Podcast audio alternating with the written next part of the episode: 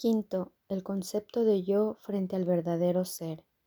Las enseñanzas del mundo se basan en un concepto del yo que se ajusta a la realidad mundana y como tal se adapta muy bien a ella, pues es una imagen que encaja perfectamente en un mundo de sombras e ilusiones.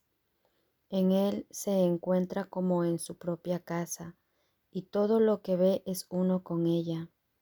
El propósito de las enseñanzas del mundo es que cada individuo forje un concepto de sí mismo.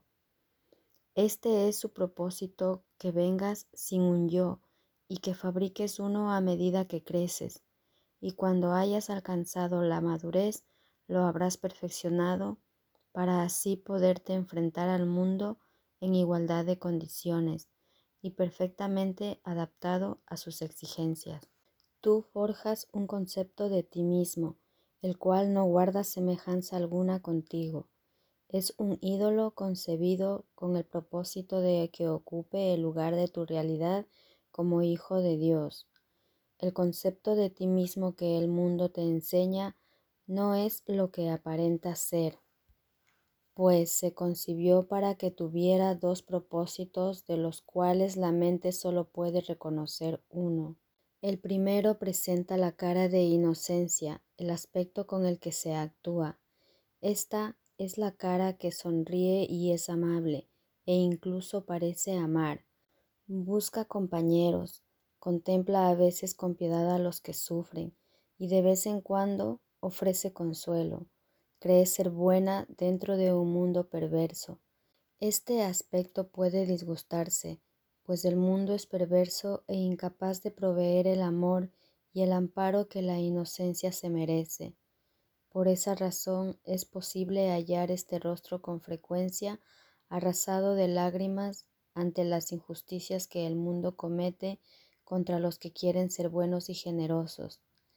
Este aspecto nunca lanza el primer ataque, pero cada día cientos de incidentes sin importancia socavan poco a poco su inocencia, provocando su irritación e induciéndolo finalmente a insultar y a abusar descontroladamente. La cara de inocencia que el concepto de uno mismo tan orgullosamente lleva puesta condona el ataque que se lleva a cabo en defensa propia, pues ¿no es acaso un hecho harto conocido que el mundo trata ásperamente a la inocencia indefensa?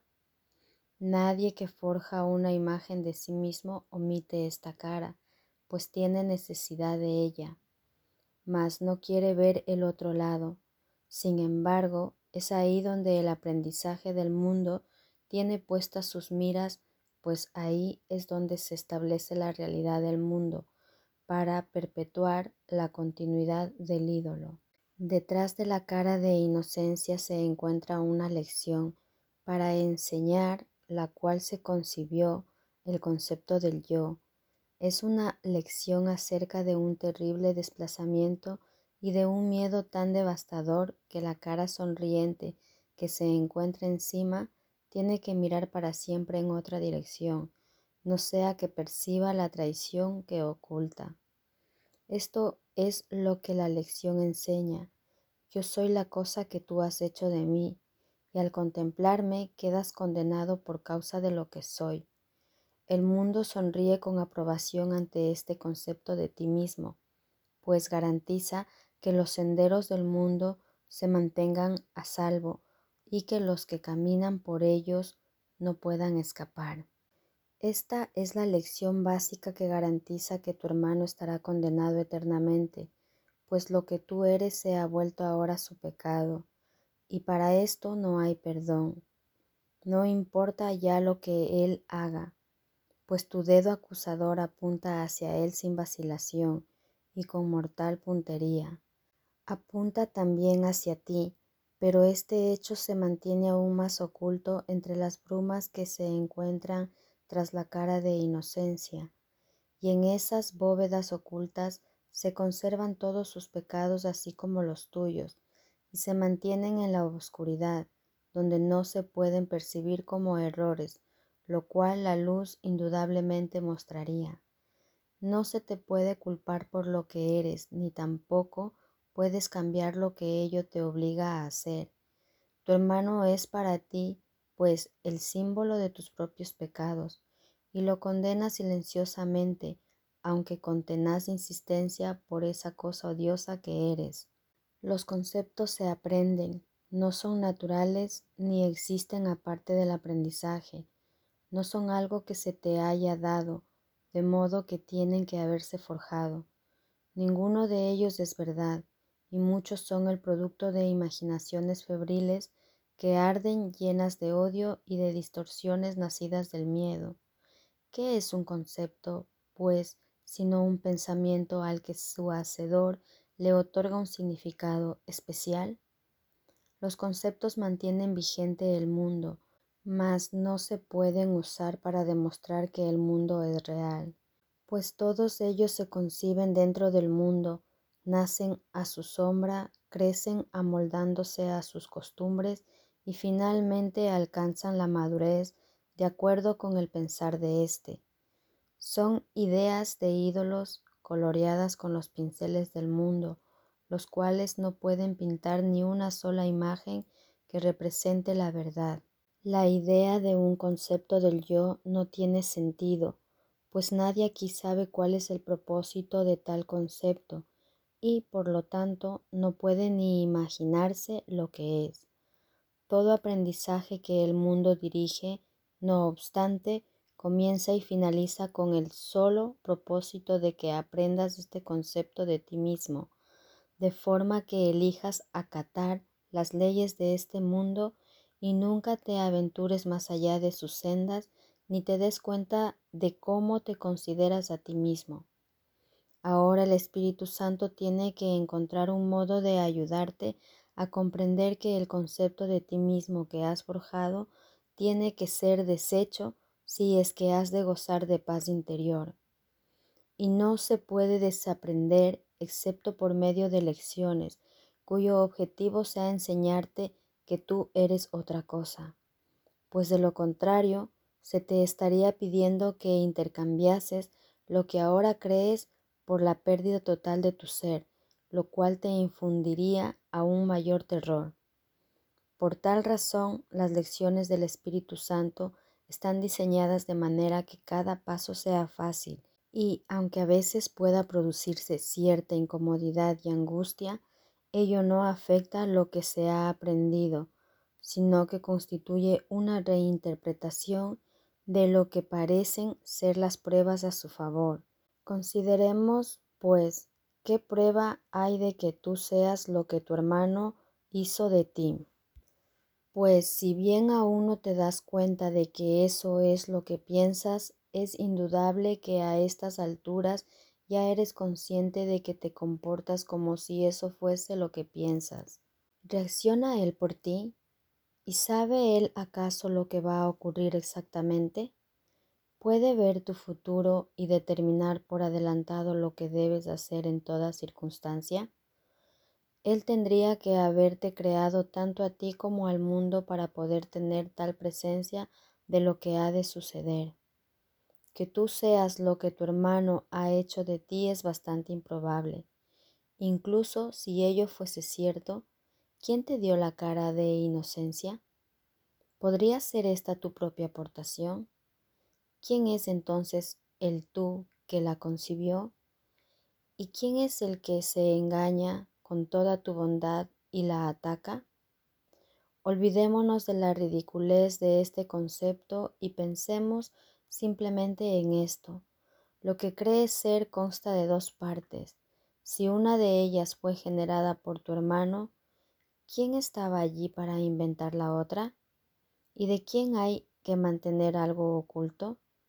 Aun si el mundo fuese perverso, no habría necesidad de ocultar aquello de lo que estás hecho. ¿Quién lo podría ver? ¿Y qué podría necesitar defensa sino lo que se ataca? Tal vez la razón de que este concepto tenga que mantenerse oculto es que, de ser expuesto a la luz, el que pensaría que no es verdad eres tú. ¿Y qué le ocurriría al mundo que ve si todos sus pilares se eliminasen? tu concepto del mundo depende del concepto que tienes de ti mismo, y ambos desaparecerían si cualquiera de ellos se pusiese en duda. El Espíritu Santo no quiere precipitarte al pánico. Por lo tanto, lo único que te pide es que por lo menos estés dispuesto a plantearte una simple pregunta. Hay alternativas con respecto a eso que crees ser. Podrías, por ejemplo, ser lo que has elegido que tu hermano sea. Esto ubica al concepto del yo más allá de una condición de ser algo completamente pasivo y, por lo menos, allana el camino para que se pueda tomar una decisión consciente y para reconocer, aunque sea parcialmente, que tuvo que haber tenido lugar alguna interacción.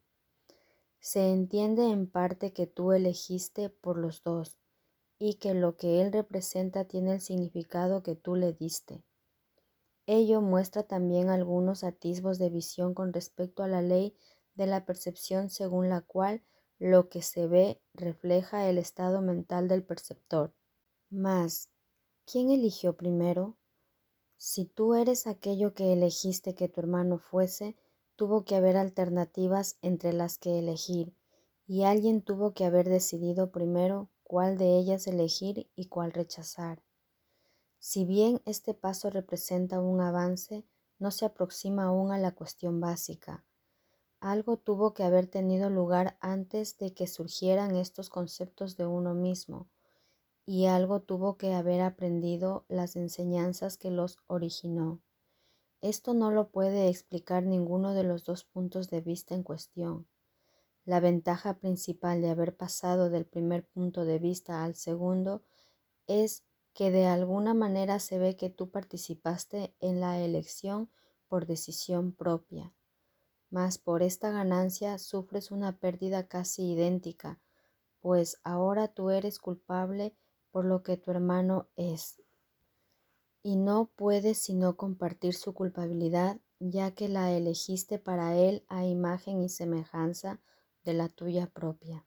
Mientras que antes solo él era el traidor, ahora tú tienes que ser condenado junto con él.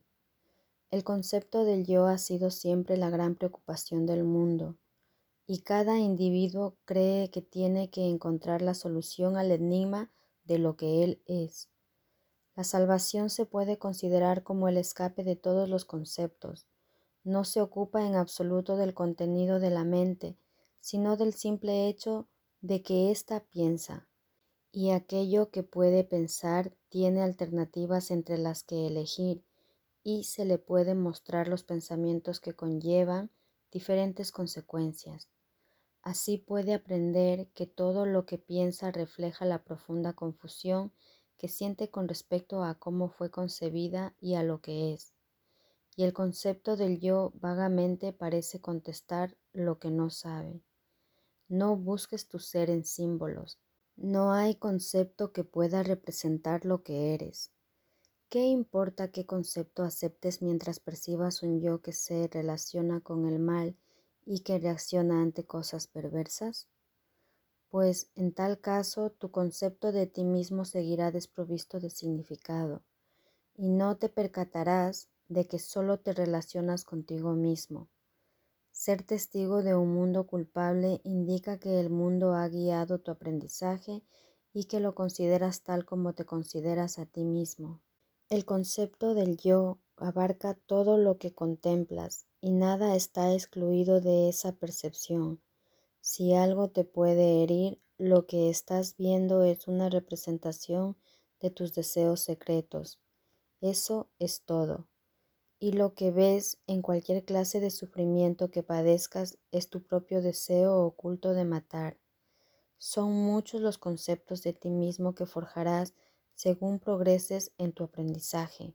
Cada uno producirá cambios que se verán reflejados en tus relaciones.